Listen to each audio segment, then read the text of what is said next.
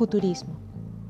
Los años inmediatamente anteriores a la Primera Guerra Mundial vieron cómo las nociones de distancia y del tiempo necesario para salvarlas cambiaban radicalmente con la llegada del aeroplano, el automóvil y las comunicaciones inalámbricas. Surgieron toda una serie de movimientos artísticos interrelacionados que buscaban reflejar el extraordinario ritmo de la tecnología y sus implicaciones eh, en la sociedad. El motivo principal de esta nueva toma de conciencia fue el movimiento artístico de vanguardia italiano llamado el futurismo. Aunque reflejaba las circunstancias particulares de su país de origen, tuvo un importante impacto en la vanguardia artística desde Moscú hasta Nueva York. El movimiento fue iniciado por el poeta italiano Filippo, Tommaso Marinetti.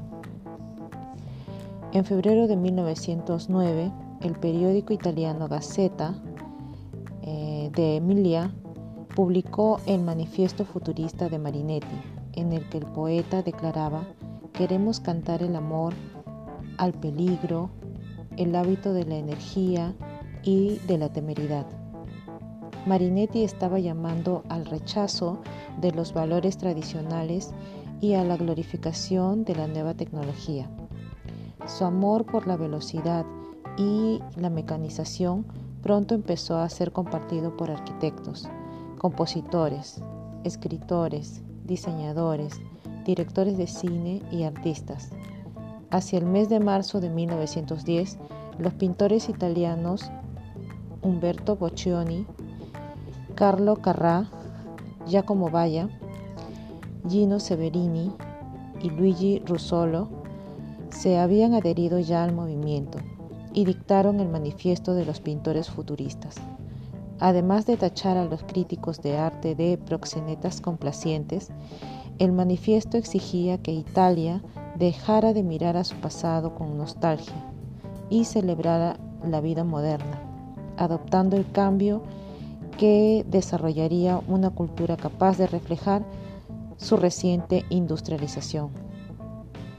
Un mes después, cuando el futurismo ya empezaba a tomar forma como movimiento artístico reconocido, el grupo dictó el Manifiesto Técnico de la Pintura Futurista, en el que se ponía énfasis en la necesidad de que los artistas expresaran la naturaleza dinámica del movimiento en sus obras. Estos estaban influenciados por el estilo divisionista del pintor neoimpresionista Paul Signac que estaba centrado en la separación de colores por puntos o manchas, los cuales tomaron los futuristas creando la ilusión de velocidad a través de pequeños toques de color que el observador eh, combinaría ópticamente en lugar de ellos mezclar físicamente los pigmentos. La influencia de los futuristas se extendió rápidamente por toda Europa. Su filosofía, centrada en la velocidad y en el frenético ritmo de la velocidad contemporánea, fue adoptada de forma especial por los artistas rusos de vanguardia. En Francia, Boccioni acusó a Robert Delannoy de imitar a los futuristas con su pintura La Torre Eiffel. Aunque de la UNAI lo negó rotundamente. Más adelante, el poeta y crítico de arte francés eh, Guillermo Apollinaire acuñó el término orfismo para describir las pinturas casi abstractas y deslucidas de, de la UNAI y su esposa Sonia. En Rusia, el futurismo tuvo un profundo impacto en el arte y en la literatura. Larianov y su esposa Goncharova combinaron el énfasis del futurismo en el movimiento con las formas quebradas del cubismo y los intensos colores del orfismo para crear lo que se va a llamar el rayonismo.